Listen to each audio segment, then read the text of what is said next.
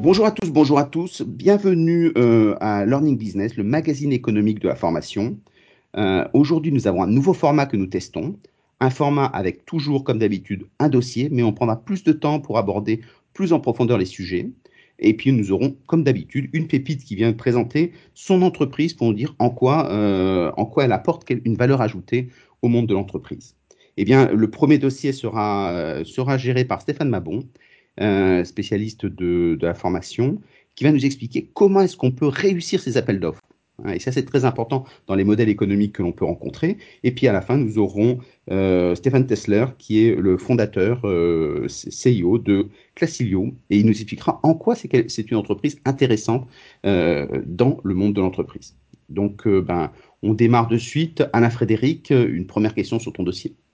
Oui, bonsoir à toutes et à tous. Alors, on va parler des appels d'offres, et ça tombe bien, parce que figurez-vous que l'appel d'offres va être un outil très, très, très important en 2020, dans la mesure où la loi sur euh, la, possibilité de choisir son avenir, hein, euh, eh bien, elle va impliquer un plan de formation des entreprises de moins de 50 salariés.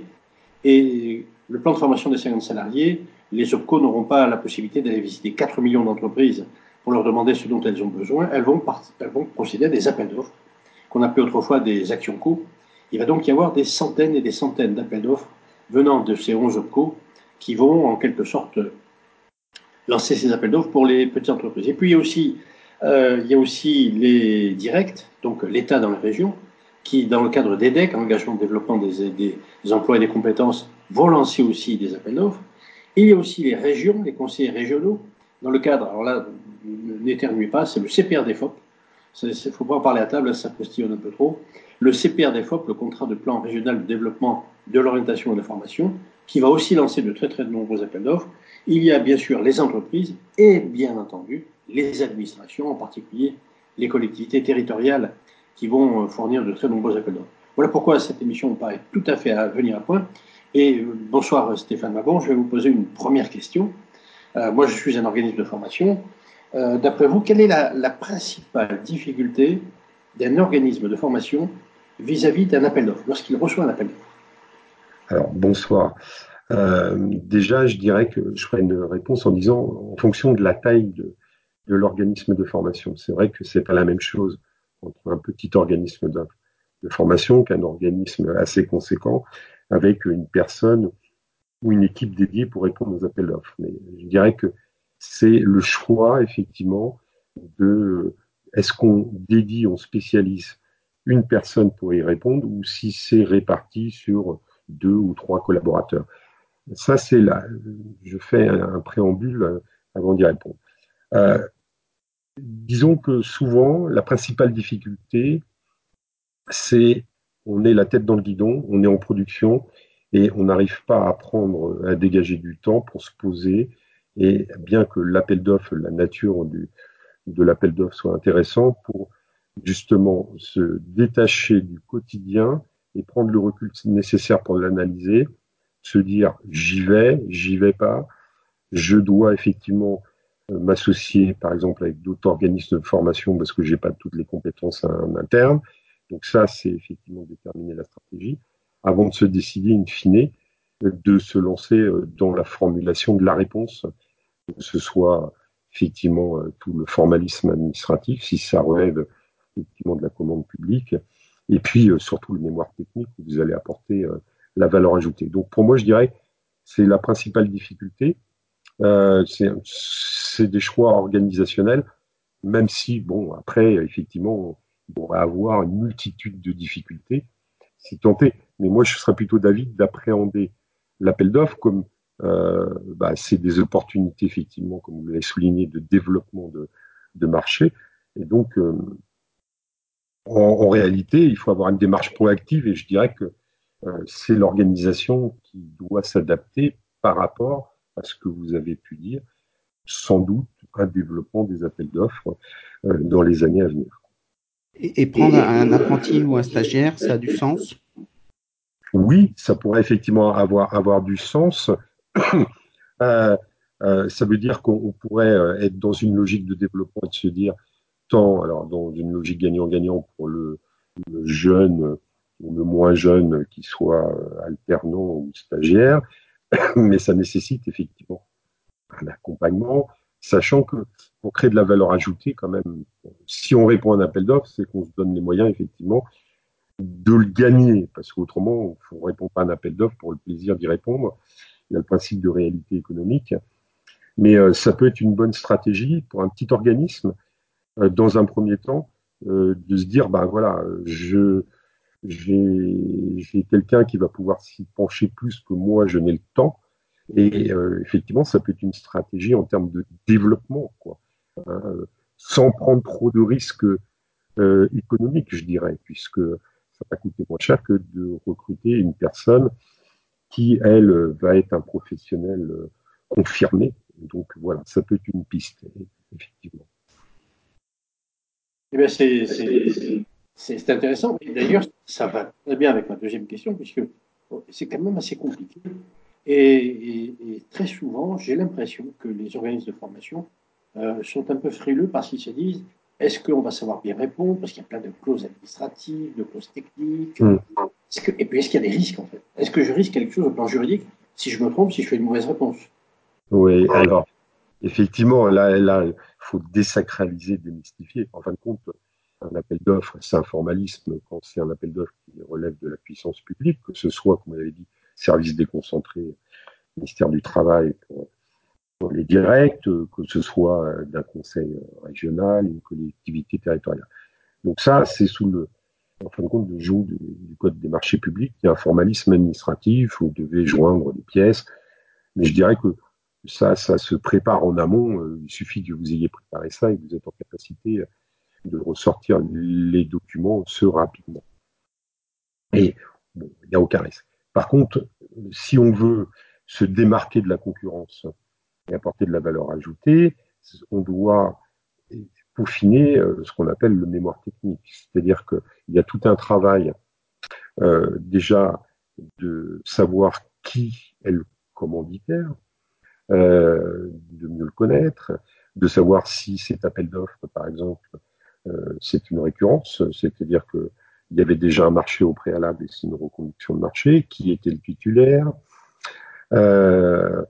Ensuite, euh, on, peut analyser au mieux. Est-ce que Stéphane, est-ce qu'on peut appeler les, les, gens qui ont rédigé le cahier des charges euh, de l'appel d'offres Tout à fait. Alors, d'appeler, on est de plus en plus dans des logiques de dématérialisation. Donc, pour avoir des compléments d'information, euh, c'est plutôt sur les plateformes. Il est tout à fait possible. C'est-à-dire qu'à la lecture des différents documents qui constituent ce qu'on appelle le dossier de consultation des entreprises, donc, de demander des questions pour avoir des éléments d'information complémentaires, parce qu'il y a un point qui vous apparaît pas, qui vous apparaît pas euh, évident. Donc euh, ça, il n'y a aucun, aucun souci. Je pense que c'est important. Il faut consacrer du temps là sur ce point. Euh, c'est-à-dire que pour déjà voir si ce qu'on recherche, vous avez les compétences et est-ce que euh, par rapport à l'ampleur du marché, parce qu'il y a des, appels d'offres de, je dirais, de volumétrie différentes, euh, c'est que est-ce que le jeu, je dirais, en vaut la chandelle? C'est tout le temps, est-ce que le temps que vous allez passer pour formuler la réponse, euh, euh, bon, voilà, si c'est pour un petit marché, c'est, vous voyez, c'est un principe de réalité économique. Mais pour répondre précisément, il n'y a aucun risque. Et je prendrai un slogan de la Française des Jeux le publicitaire qui l'a fait, je connais très bien. Il s'appelle Arnaud Roussel, j'ai fait un petit clin d'œil. 100% des gagnants ont tenté leur chance. Donc, euh, euh, il faut, et je dirais, c'est, vous savez, je vais être très basique, mais c'est comme le vélo. Plus on en fait, plus on est à l'aise quand on commence effectivement à apprendre à utiliser un, un. Et, ben, je dirais que pour les appels d'offres, c'est la même chose. S'il n'y a pas de risque, finalement, est-ce qu'on ne peut pas un peu survendre l'appel d'offres en répondant un peu à tous les appels d'offres si on a une personne dédiée, à charge de savoir une fois que finalement on a l'appel d'offres, on peut fournir? Oui, alors ça, on, voit bien, c'est-à-dire que dans les gros organismes de formation, il y a des équipes dédiées et des gens qui font que ça. Alors, euh, évidemment, euh, ils ont la technicité, ils ont le temps de bien analyser ce qui est attendu du commanditaire, Euh, pour autant, on sait très bien que, si vous voulez, qu'il y a quelques gros organismes qui, quelque part, cannibalisent le marché. Et on sait qu'il y a des commanditaires qui, eux, préfèrent effectivement travailler avec des plus petits organismes parce qu'ils les connaissent, on a parlé d'eux, et on sait qu'ils sont experts du sujet et que là où les personnes qui interviendront maîtrisent parfaitement le sujet. Et ça, je pense que c'est pour ça qu'il faut arrêter pour les petits organismes de penser que effectivement c'est réservé aux gros organismes. Alors, il y a, y a aussi une problématique, c'est de plus en plus dans le cadre de la commande publique, par exemple les conseils régionaux, dans le cadre du programme régional de formation, on a des gros marchés qui sont à l'outil, c'est-à-dire qu'il faut que celui qui répond ait la capacité d'intervenir sur le territoire, par exemple. Je suis en région Nouvelle-Aquitaine ce soir, sur un territoire composé de 12 départements. Donc là, il y a un principe de réalité qui fait que, à moins que vous mettiez en œuvre un partenariat très très rapidement, mais un partenariat, ça se décrète pas du jour au lendemain, il faut du temps.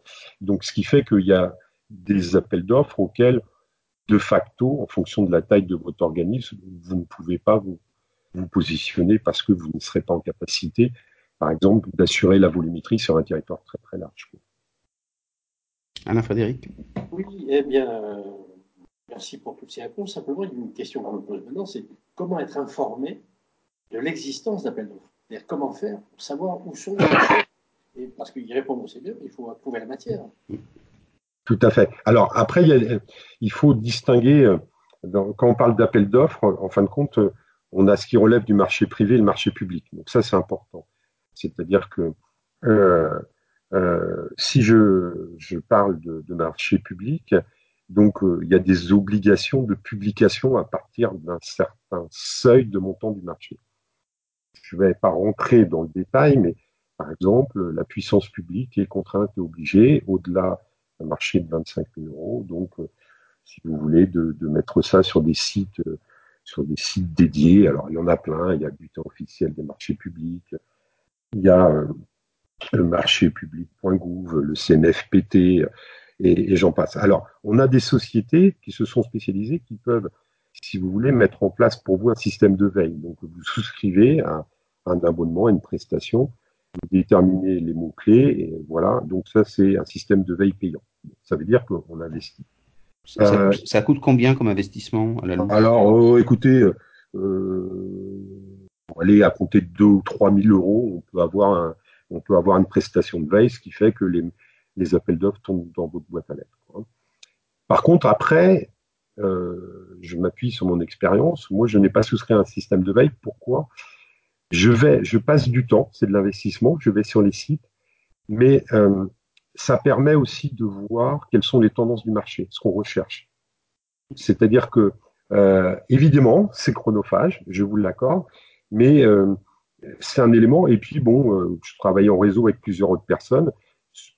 On regarde leur champ de compétences. Des fois, je repère un marché et, donc je, je, leur transmets. Voilà.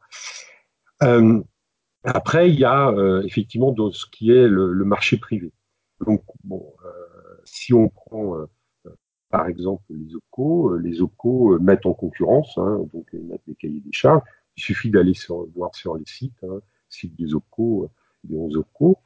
Et puis après, bah, vous pouvez effectivement avoir le, marché donc dans le des entreprises, où là, alors là, c'est un peu plus difficile, ça nécessite effectivement d'avoir un réseau de, développer un réseau d'entreprises qui peuvent vous adresser un cahier des charges par rapport à un besoin qui est le leur. Donc, les, entreprises. On a... Oui, pardon. Allez-y, Stéphane, pardon.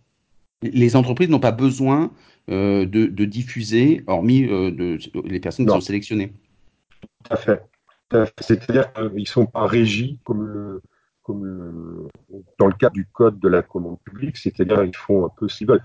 Les OPCO, euh, je dirais, euh, euh, aussi, ils ont plus de souplesse. Mais eux, ils diffusent sur leur site. Il suffit d'aller sur les sites internet des OPCO pour voir effectivement les appels d'offres.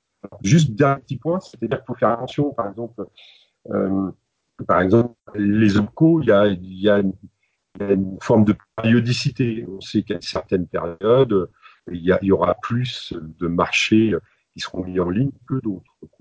Donc voilà. Mais je dirais une nouvelle fois, en fin de compte, on est bien dans une logique, du moins pour la commande publique, que ça s'adresse, si vous voulez, à tout le monde. Et dans la réforme d'ailleurs du Code des marchés publics, euh, on souhaite que, y compris les petites organisations, c'est pas propre au domaine de la formation, puissent accéder euh, donc à la commande publique. Impeccable.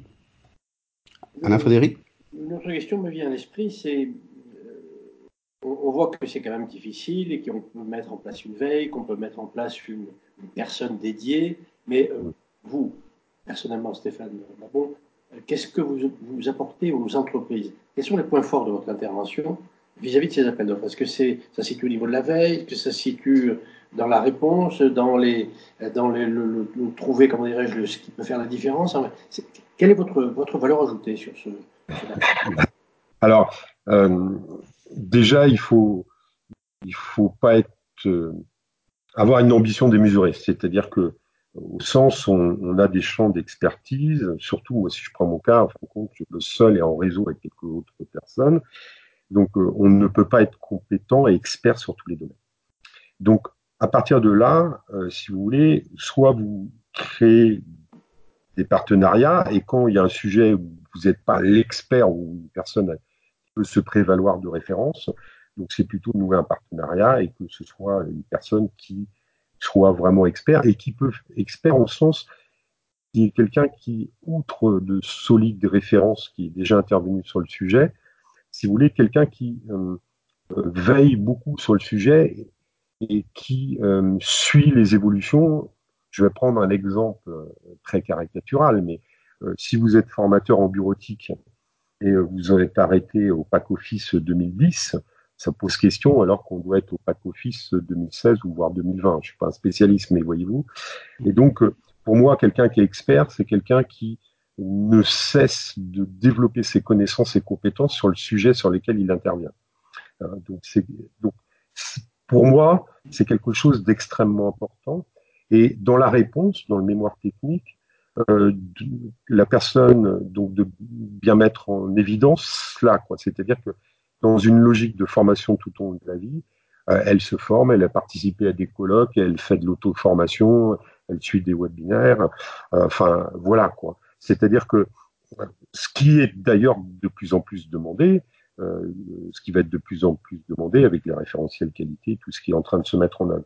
Mais euh, je pense ça, c'est-à-dire de solides références, de ce, euh, ce qui fait que quelqu'un qui va être l'acheteur bah, peut prendre attache avec des gens qui ont fait appel à vos compétences au préalable et de se dire bah, ça a été satisfaisant.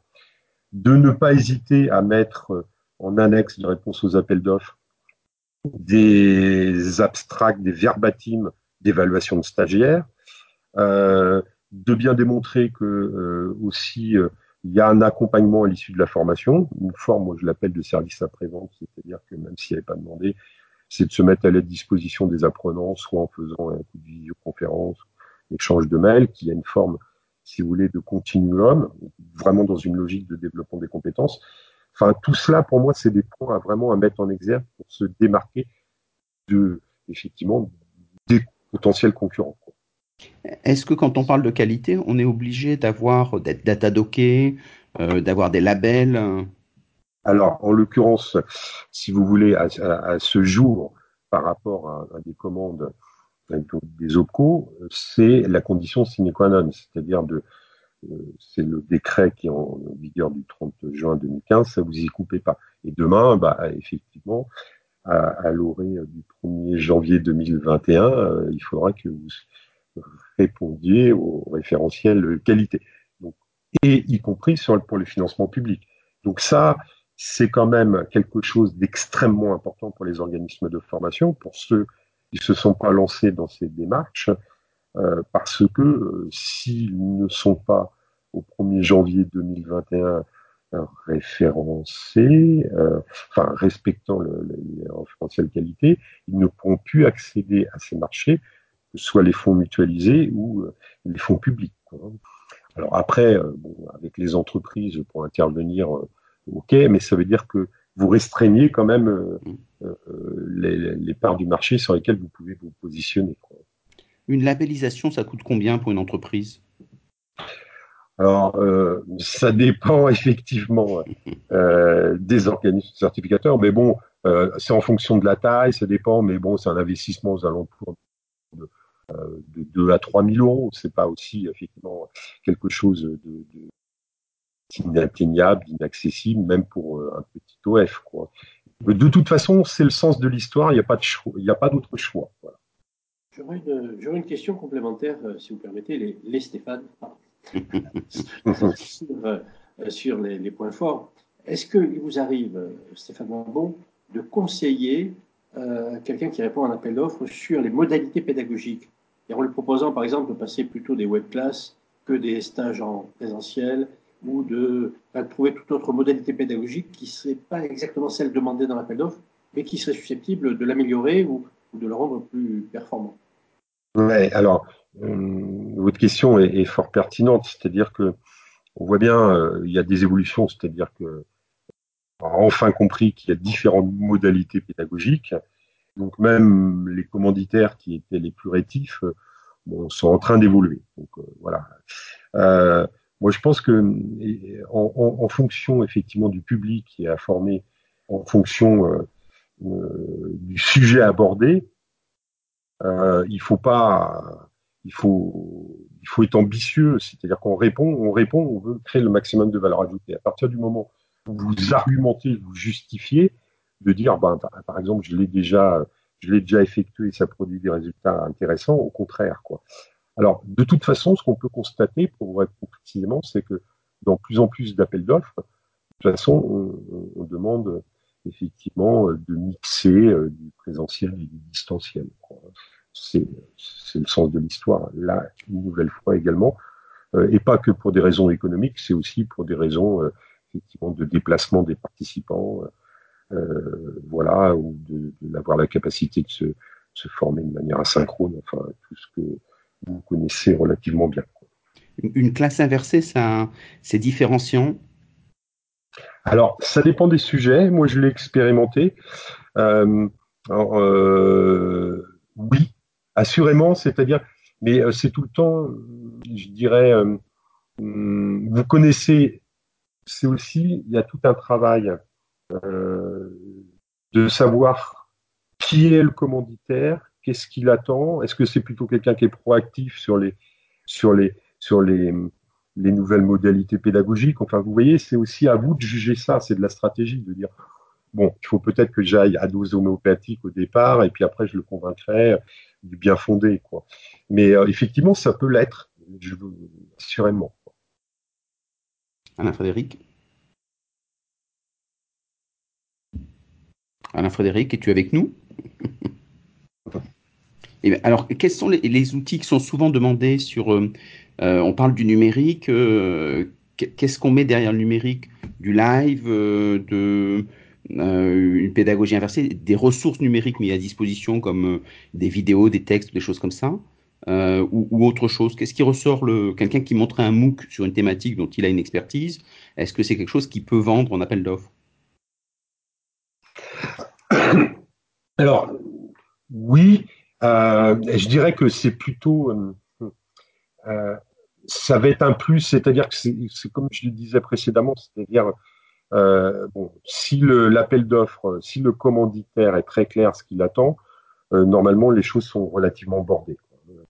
Et donc, euh, la, votre marge de manœuvre est relativement restreinte. Mais si vous sentez que, parce qu'il y a de plus en plus d'appels d'offres quand même qui, qui évoquent effectivement cette question du distanciel, je dirais que le champ des possibles est relativement large. Euh, maintenant, euh, ce que moi je peux euh, vérifier, c'est que, alors, en fonction des thématiques sur lesquelles euh, vous intervenez, quoi, euh, il y a des thématiques qui sont très techniques, et puis il y a aussi un, une attente des, des participants, euh, si vous voulez, de se rencontrer, d'échanger sur leurs pratiques. Et euh, le, le, le, présentiel a encore, euh, voilà, une place relativement importante, mais qui tend, qui va tendre à s'estomper, quoi. Mais je dirais que c'est l'intérêt du commanditaire Est-ce que celui-ci l'a mentionné explicitement sur le cahier des charges? Ou s'il dit oh, bon toutes les formes effectivement de, formation distancielle sont les bienvenues et c'est là c'est là à vous de, de, déterminer ce qui pourrait être le plus pertinent quoi. Euh, mais euh, de toute façon c'est incontournable à ce jour si vous voulez d'être en capacité euh, d'avoir différentes modalités d'intervention pédagogique parce que c'est, je dirais une nouvelle fois, c'est le sens de l'histoire. On y revient, on reviendra pas en arrière. Stéphane, est-ce que, est que, tu m'entends maintenant? Oui, très bien, absolument, Alain Frédéric. Donc, si tu as encore une question, c'est avec plaisir. Je me suis reconnecté. J'avais une autre question, puisque Stéphane Macron a commencé en parlant de la FDJ, euh, en nous disant que euh, Français. Ah, hein, oui, ça sont des gagnants autant qu'il y a de chance. Voilà, il y a que ceux qui ont joué qui, qui ont pu gagner. C'est quoi le résultat d'un appel d'offres? Quand on, quand on envoie un appel d'offres ensuite, est-ce qu'on doit compter sur la chance? Est-ce qu'on peut avoir une bonne intuition? Est-ce qu'on peut avoir des tuyaux? Ou alors est-ce qu'il y a quand même des signes qui font dire que ben, on a quand même quelques bonnes chances de réussir parce qu'on a bien fait son travail? Ce, serait quoi votre... Alors, je, vous disais au préalable, il faut mieux passer du temps à analyser l'appel d'offres et les documents, y compris euh, le cahier des charges, plutôt que de partir euh, tête baissée en avant, de dire j'y réponds parce que... Voilà. Et donc, quelles sont les choses à aller euh, vérifier? C'est, par exemple, je disais, est-ce que le, le marché, c'est un nouveau marché ou c'est un marché euh, qui, euh, qui a déjà passé Il y a un titulaire, est-ce qu'il a donné satisfaction? Voilà, qu'est-ce qu'on recherche? Donc, euh, et puis, de, on l'a évoqué tout à l'heure, c'est-à-dire d'aller, vous savez, il y a des choses qui sont écrites, mais qui parfois sont écrites de manière un peu évasive, alors ça peut être volontaire, et donc il est tout le temps intéressant d'aller poser des questions ou de reformuler euh, effectivement ce qui a pu être écrit pour bien comprendre. Vous savez, c'est de la communication, ce que celui qui a écrit l'appel d'offres, ce qu'il attend précisément. Donc ça, ça pour moi, c'est quelque chose de d'essentiel, c'est-à-dire que s'accorder du temps avant de dire j'y vais, je réponds une fois que vous avez fait ce travail, de dire bon, par exemple, j'ai pas toutes les compétences, je vais nouer un partenariat avec euh, avec des partenaires euh, parce qu'il y a plusieurs lots, moi j'ai pas les compétences sur euh, sur tout.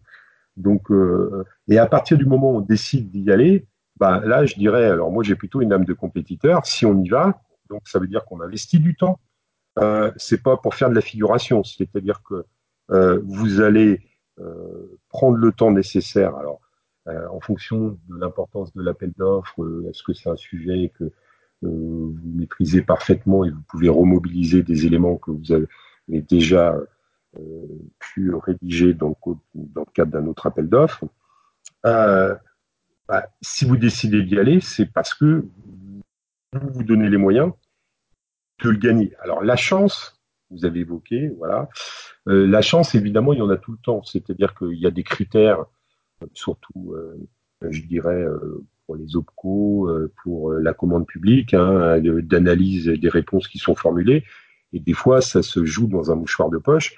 Et malheureusement, il n'y a qu'un seul lauréat, puisque si vous terminez deuxième, c'est la plus mauvaise place, et, ben, il y a un phénomène de frustration. Mais c'est ce travail, c'est-à-dire que c'est ce travail amont qui est nécessaire pour éviter, si vous voulez, que vous investissiez beaucoup de temps et si vous ne faites pas ce travail amont, le risque est patent que, en l'occurrence, vous répondez à côté de ce qui est attendu, ou du moins vous optimisez pas les conditions de votre réussite. Donc, oui, il faut y aller. Moi, je, j'encourage euh, les OF à y aller, mais euh, il y a ce nécessaire temps d'analyse en amont.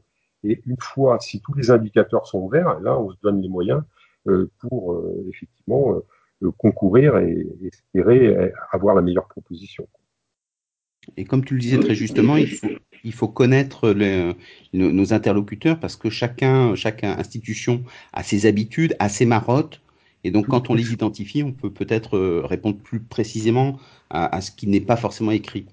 Tout à fait, tout à fait. On sait bien, bon, que alors ça, c'est très important. Euh, alors évidemment, il est plus simple si vous voulez, de remporter l'adhésion d'un comité de sélection, parce que souvent c'est ceux qui décident ne décident pas seuls. Hein, voilà. Euh, si vous êtes connu, si on vous a rencontré, je sais pas, à l'occasion d'un colloque, enfin, vous voyez, bon, et voilà, on met un visage derrière, c'est, voilà, c'est évident. si je sais pas, vous avez un blog et vous publiez des posts régulièrement, si, alors c'est d'autant mieux si vous avez déjà travaillé pour eux et vous avez de l'entièrement satisfaction. Bon, c'est évident que si vous voulez, vous avez euh, des points d'avance par rapport au, au, au. Mais une nouvelle fois, je dis, c'est attention, il faut mieux répondre à moins d'appels d'offres, les peaufiner, euh, plutôt que, euh, si vous voulez, répondre à, à plein d'appels d'offres, parce que la probabilité, en fin de compte, c'est le ratio entre le nombre de réponses que vous allez formuler et ceux pour lesquels vous allez retenir.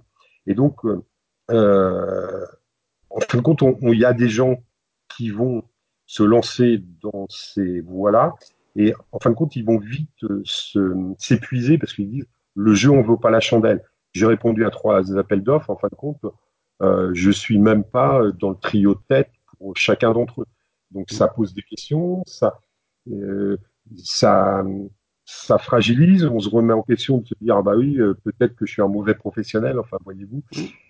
Et et, il est important, c'est pour ça, de, de, bien les cibler, de se donner ce temps d'analyse au préalable, quitte à les poser des questions complémentaires, quitte à les s'adjoindre des compétences complémentaires. Euh, et puis, même si vous avez passé euh, deux, trois heures pour se faire, eh ben, de décider de dire, ben non, j'y vais pas parce que, en fin de compte, c'est pas pour moi, c'est pas pour mon, mon réseau de partenaires, c'est trop gros, je le sens pas, le marché était déjà attribué, celui qui, euh, l'assurer à donner entière satisfaction, il n'y a pas de souci. Donc la probabilité que celui-ci euh, ne soit pas reconduit est relativement faible. Donc, une dernière question peut-être? Euh, Non, c'était celle-là la dernière. Simplement, je me demandais si on allait bientôt avoir besoin d'un, comment dirais-je, d'un logiciel d'analyse sémantique pour, pour, comprendre les appels d'offres et afin de savoir ce qu'il faut répondre, quels sont les mots-clés, etc., etc. Mais c'était juste une blague. En tout cas, euh, Stéphane Babon, merci hein, pour toutes vos réponses. Et surtout, euh, est-ce qu'on peut vous joindre facilement? Je pense que c'est prévu, euh, Stéphane. Absolument. On mettra, à la fin, merci Stéphane, on mettra à la, fin de, des notes de l'émission le lien de façon à ce que s'il y a des gens qui veulent aller plus loin, poser des questions, dans ces cas, ils auront le plaisir de pouvoir le faire en direct. Eh merci à vous. Merci. On, on, garde le meilleur pour la fin. Gertie, Fais-nous rêver. Fais-nous rêver, Gertie. Oui, bah moi je voulais tout simplement euh, interviewer euh, bah, Julien Tessler. Oui, euh, c'est pas Stéphane Tessler, mais Julien Tessler, je précise. moi, je voulais tout simplement en savoir un peu plus sur, sur tout simplement bah, ta société. C'est vrai que c'est vrai que on, on, entend parler on entend un petit peu parler de, de, Classico, je, te l'avoue, mais euh, moi j'aimerais en savoir un peu plus. Donc euh, bah, je te laisse euh, tout simplement bah, nous faire découvrir ta société, donc la création et tout ça et tout ça. merci, merci beaucoup Gertie. Bonsoir à tous. Euh, j'ai entendu parler tout à l'heure d'appel d'eau, j'ai entendu parler de différentes modalités, dont le synchrone. Euh, donc nous, nous sommes dans le synchrone. Donc Clasilio, c'est une société qui existe depuis 2008, euh, une société française. Et notre métier, c'est de répondre à plusieurs besoins des entreprises dans tout ce qui va concerner la, la pédagogie, la collaboration synchrone. D'accord? Donc on va appeler ça plus particulièrement de la classe virtuelle pour ceux qui le connaissent, donc parce qu'on maintenant on entend beaucoup parler de la classe virtuelle, ça commence à devenir très connu. Euh, ce qui n'était pas le cas en 2008, je vous avoue, quand on venait sur les salons en 2008 et qu'on parlait de classe virtuelle, les gens nous regardaient avec des gros yeux en disant c'est quoi ce truc? Est-ce que ça marche? Qu'est-ce qu'on peut faire avec? Aujourd'hui, c'est plus du tout le cas. Voilà. Aujourd'hui, c'est plus du tout le cas. Les gens viennent nous voir, ils en ont envie, ils veulent faire de la classe virtuelle, ils ont très bien compris à quoi ça servait. Euh, donc voilà. Donc notre notre objectif, c'est de pouvoir euh, répondre à, à trois besoins principaux euh, que sont d'abord effectivement la formation, puisqu'à la base, les, les solutions qu'on propose ont été faites et ont été pensées pour faire de la, de la formation à distance, donc en, classe virtuelle. Mhm. Donc l'objectif, si vous voulez, d'une classe virtuelle, hein, pour résumer pour ceux qui ne connaîtraient pas encore ou qui découvrent, euh, c'est la possibilité de faire à distance et d'avoir à distance exactement les mêmes interactions, les mêmes échanges, le même travail que vous pourriez avoir dans une salle physique euh, réelle si vous faisiez de la formation en présentiel. Et d'ailleurs, c'est vrai qu'on parle beaucoup de classe virtuelle, qui a encore malheureusement une mauvaise traduction de virtual classroom. Euh, en fait, c'est pas du tout virtuel. La seule chose qui est virtuelle, c'est le lieu dans lequel on se trouve. Mais tout le reste, c'est-à-dire les échanges, le travail, les interactions, euh, les rétroactions euh, sont tout à fait bien réelles et on fait de la vraie formation professionnelle en classe virtuelle de la même manière qu'on la ferait en présentiel. Ça, se fait autant sur du fixe que sur du mobile alors tout à fait, on peut le faire. en, ce qui nous concerne, on propose une solution qui permet de fonctionner autant sur un ordinateur standard, euh, Mac, PC, Linux, euh, que sur un appareil mobile, euh, un smartphone, une tablette, pour que les gens puissent en mobilité, puissent soit suivre une formation en classe virtuelle, soit même l'animer, puisqu'on peut même animer depuis un appareil mobile. Alors bien sûr avec les contraintes d'écran qu'on connaît, mais pour mhm. des gens qui ont des tablettes, sur la tablette ça prend vraiment tout son sens on peut imaginer qu'un formateur qui est en déplacement, qui ne veut pas annuler sa formation, euh, mais qui sait qu'il a une connexion Internet correcte, va pouvoir utiliser sa tablette pour même animer sa, classe virtuelle s'il le souhaite. Donc ça, c'est le, premier point. Ensuite, il y a toute la partie euh, réunion, collaboration à distance, donc plutôt webconférence, visioconférence. Et c'est d'ailleurs souvent par là que sont arrivées beaucoup de solutions qu'on connaît aujourd'hui. Hein. Là, on est, euh, on utilise en, l'occurrence Skype. Euh, c'est une solution comme beaucoup d'autres qui à la base a été inventée pour faire du meeting, pour faire de la réunion en ligne. Et ça le fait très bien. Mm. Euh, nous, notre métier à la base, c'est vraiment plutôt pour de la pédagogie. notre solution a été inventée et créée pour la pédagogie synchrone, pour la pédagogie à distance. Mais avec le temps, nos clients l'utilisent également pour faire de la réunion en ligne. Et puis enfin le dernier point, euh, peut-être que vous connaissez aussi sûrement parce que c'est beaucoup beaucoup à la mode en ce moment, c'est les webinars. Donc la, capacité de faire une conférence ou un séminaire à distance. Où là, euh, moi personnellement, j'appelle ça plus de l'information que de la formation, puisque c'est très descendant, très transmissif, et des objectifs pédagogiques ne sont pas les mêmes. C'est surtout l'intérêt d'avoir beaucoup de monde en un même moment pour euh, diffuser de l'information justement. D'accord, donc en soi, si je comprends bien, euh, la classe Ilio, c'est la plateforme où il y a trois ans là en fait. voilà, c'est ça. exactement, c'est exactement ça. Ça permet de faire tout ça. Euh, mais mais euh, un point qui est très important aussi pour nos utilisateurs et qui a fait un peu la, la renommée de Classilio aujourd'hui, c'est qu'on n'est pas là simplement pour proposer une solution technique, mais on est aussi là pour accompagner, et c'est extrêmement important aujourd'hui, nos utilisateurs et nos clients à la mise en place, à la montée en compétences et à l'intégration de ce type de technologie dans leur système d'information actuel ou dans leur façon de travailler aujourd'hui. Euh, parce qu'on pourra en parler tout à l'heure, mais faire une formation en classe virtuelle, ce n'est pas exactement la même chose que de faire une formation en présentiel. Il y a beaucoup de choses qu'on retrouve ah, euh, qui sont identiques. Voilà, il y a beaucoup de choses qui sont identiques. Il hein. faut, faut, savoir, et c'est aussi le gros intérêt pour les entreprises, euh, que la classe virtuelle, c'est la, la, modalité aujourd'hui dans le, dans le digital learning, hein, qui est le plus proche du présentiel. Donc pour un formateur, il va retrouver plein de choses qu'il connaît, mais il y a aussi beaucoup de choses qui changent. Et donc ça, on pourra en parler peut-être tout à l'heure. D'accord. Moi, ce que j'aimerais savoir, c'est parce que c'est vrai que là, tu me parles de classes virtuelles, mais dans les classes virtuelles, combien, euh, combien en fait il y a de places concrètement? Donc, euh, pour un formateur euh, qui serait intéressé. alors, c'est une bonne question. en fait, il n'y a pas une réponse exacte à cette question-là qui est très large. En fait, il y a plusieurs réponses possibles. tout va dépendre du formateur. Est-ce que le formateur a l'habitude, n'a pas l'habitude, a déjà utilisé des classes virtuelles C'est la première fois qu'il utilise des classes virtuelles. Et ça, ça va beaucoup dépendre aussi de la, prise en main de la plateforme par euh, le formateur. Donc on va, pour donner un peu des principes, des grands principes, en général, une classe virtuelle, on va dire que c'est entre deux et une vingtaine de personnes. D'accord? Sachant qu'un formateur qui n'a pas l'habitude de la classe virtuelle, qui démarre en classe virtuelle, on va plutôt lui conseiller de faire des groupes, des plus petits groupes, entre 2 et 8, 10 personnes. Pour quelqu'un qui aura un peu plus l'habitude, on sera plus sur une dizaine, quinzaine de personnes. Et pour quelqu'un qui est vraiment chevronné, qui a l'habitude et qui, maîtrise les classes virtuelles, il pourra aller un peu au-delà. Mais en fait, il faut se dire que, en fait, la bonne réponse, c'est la même réponse que vous poseriez dans une vraie salle physique en présentiel. Parce que pour le coup, ça c'est exactement pareil entre la formation présentielle et la formation en classe virtuelle. On ne fait pas la même chose avec 5 personnes qu'on l'a fait avec 20 personnes. Et ben c'est exactement pareil en classe virtuelle.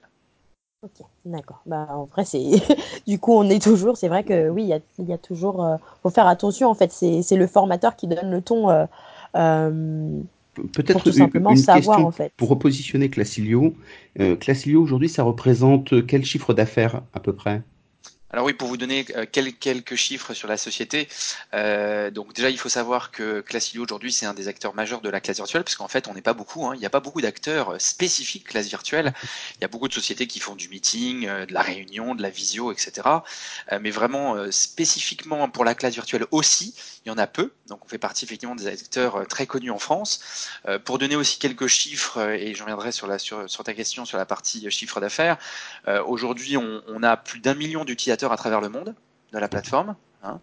Euh, on gère plus de 250 clients euh, en France et en Europe et même parfois au-delà de l'Europe, hein, puisqu'on travaille par exemple avec certains euh, pays en Afrique par exemple.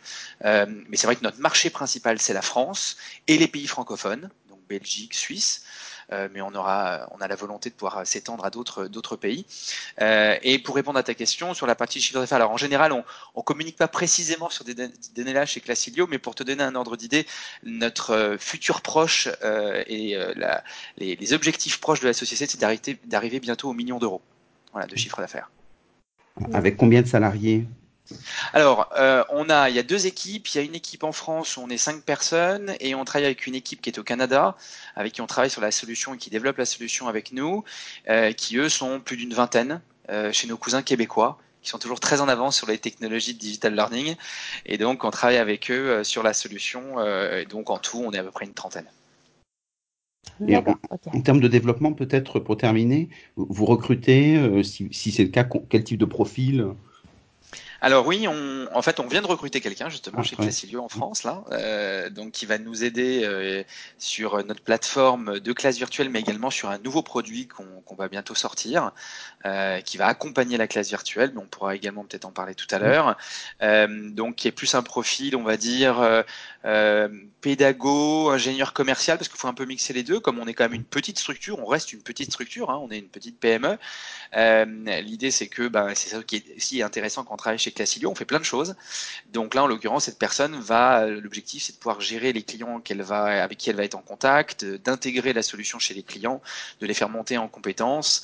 Donc c'est pour ça qu'il y a cette notion un peu commerciale et la notion euh, pédagogique. Hein. donc euh, voilà. Sinon, on va sûrement bientôt rechercher une personne sur euh, la partie support aux utilisateurs parce que ça aussi c'est ce qui fait la force de Classilio sur la partie support. Euh, c'est un point qui est très important pour nos clients. Et donc, on, va avoir besoin, parce qu'il y a du support aussi, donc on va avoir besoin de, de renforts euh, dans ce domaine-là. Donc, euh, c'est pas encore aujourd'hui à l'ordre du jour, mais ça devrait arriver dans les mois qui viennent. D'accord.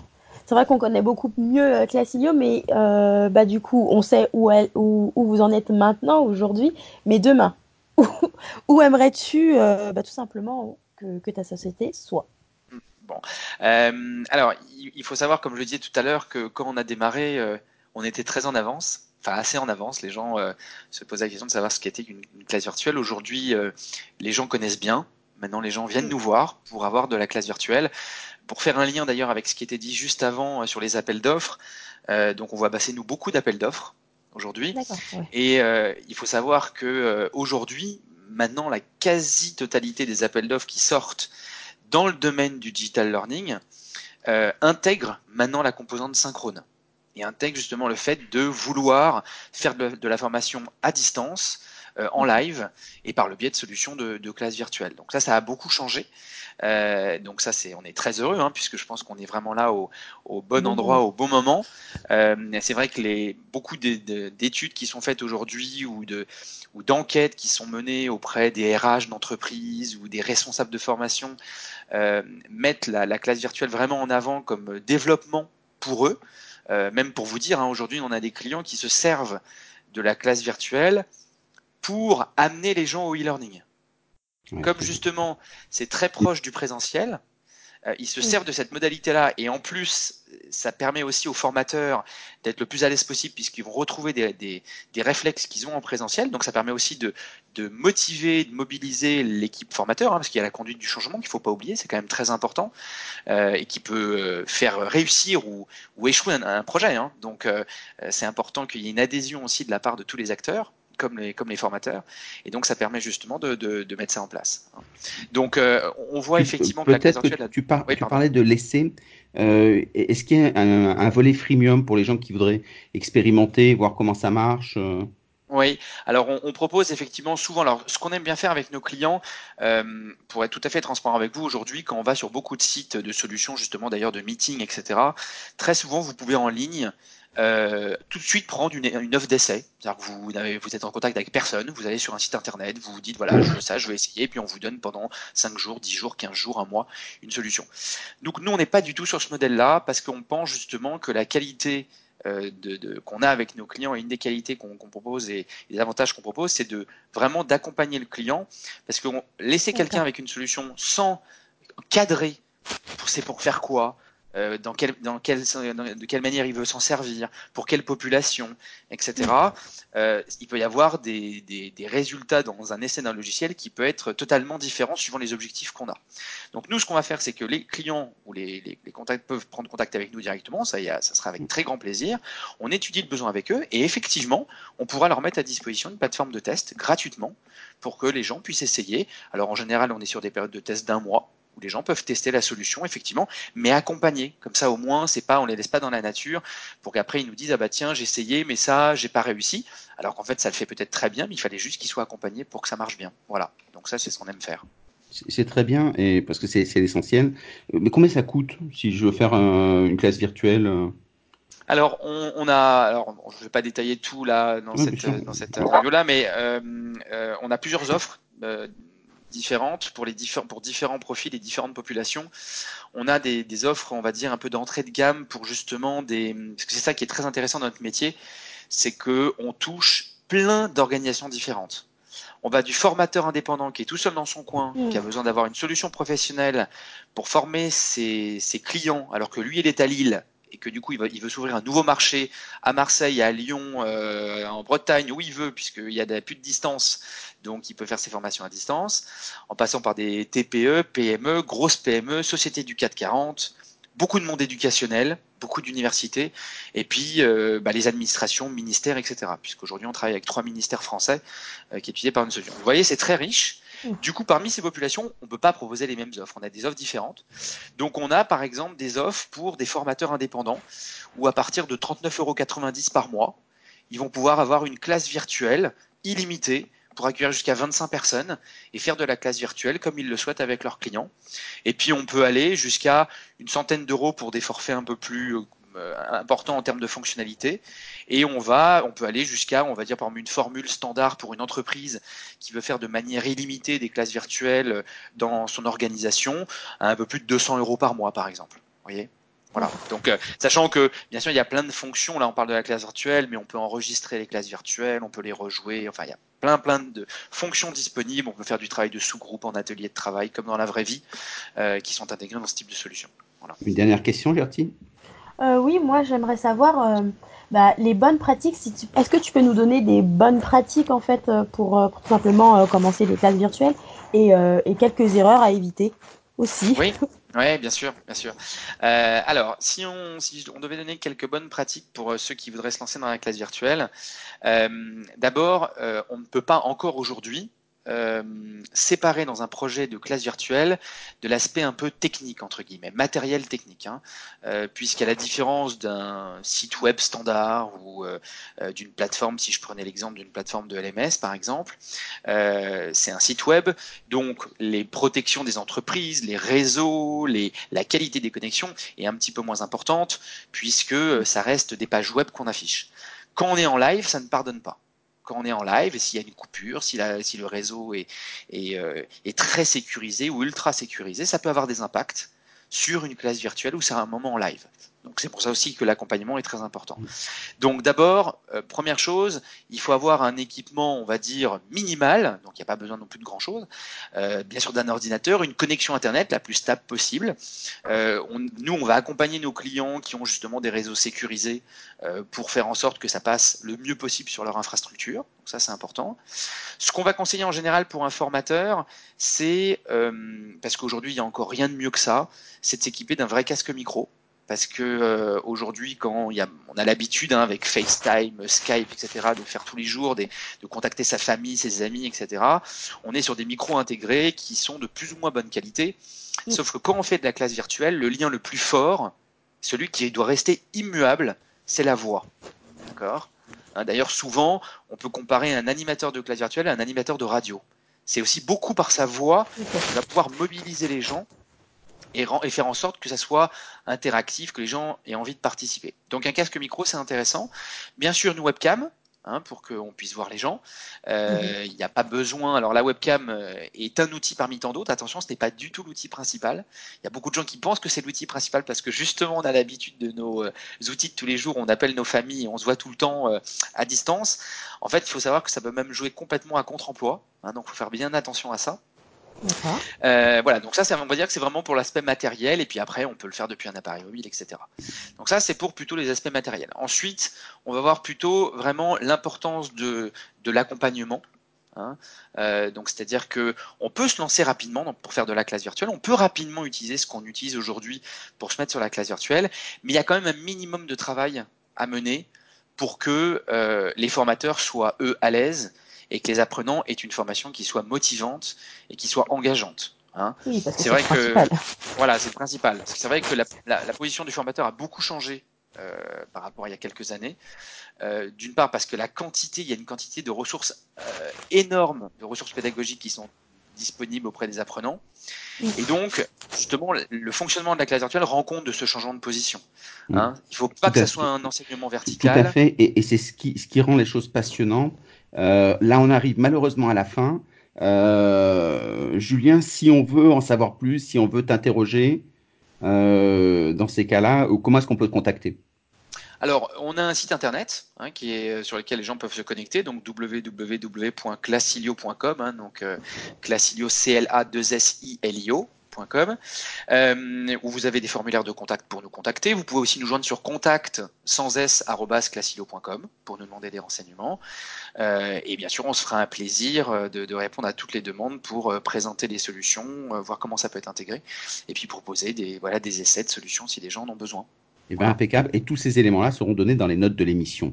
Merci à tous les deux de, cette passionnante euh, aventure. En tout cas, on a appris beaucoup de choses. Voilà. Et puis, j'ai un dernier mot à dire à Julien. Je souhaiterais qu'il devienne le nouveau Twitch de la formation. Parce ah, que bah, franchement, euh, moi, ça, une plateforme tout en un, euh, moi, moi, ça me gagne. moi, j'adore. Merci beaucoup. En fin d'année, on fait des vœux. Bravo. Merci. À bientôt à tous. Très bonne soirée. Bonne soirée, merci.